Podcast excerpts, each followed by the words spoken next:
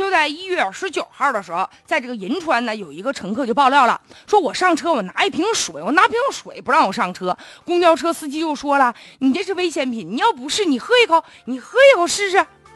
哎呀妈呀！我就听说过小品当中有那个走两步，现在又来个喝一口啊！而且呢，据他说，这个司机态度极其恶劣，他就非常生气，说：“那你要这样的话，谁还愿意接受检查呢？为什么要这么做？”现在呢，银川市公交公司呢宣传处的工作人员就给解释了，说这个公交司机的做法呢是在严格执行公司的安检的工作，为了防止有一些三品啥呢，易燃品、易爆品、危险品上车，所以乘客有时候带的液体，谁知道？你那是什么东西啊？所以呢，通过这种方式，你喝一口，确保所有车上的人、大家伙的安全。其实就是在因为在一月五号的时候，当地因为债务纠纷，所以宁夏有一辆公交车就发生了公交车纵火案了。截止到目前呢，造成十八个人受伤了。所以他们希望通过这样的方式来防止这种可能的危险的出现。工作人员说了，说这种措施其实以前早就有了，他要不解释还好，这一解吧，是更让人大家。觉得好像有点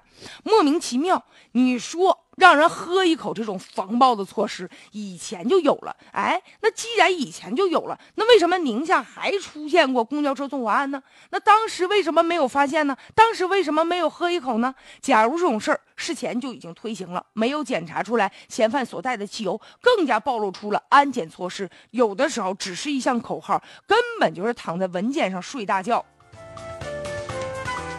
其实有的时候，任何的这个事故的发生啊，或者恐怖事件发生，或者你比如说在国外有一些类似的恐怖事件的发生哈，它是之前是没有征兆的。咱们其实可以总结一下经验，不是说呀这个一点疏漏都没有，这在安全防范上可以做的还有很多。但关键问题是，就是有的地方一旦要出现了一些这个问题了，他就不愿意承认，硬着头皮也不愿意承认自己的疏漏，一点都没有担当，不去反思，反而去找理由。其实像这个公交车，有的时候更应该加强安全防范意识，因为你像地铁、飞机呀，它有安检，所以呢相对还更安全一些。但公交车有的时候客流量比较大，而且呢安全措施呢并不是很完善。但是你想，公交车它涉及到每一位乘客，如果说没有这种防范意识的话，有可能危险就会在发生在我们身边。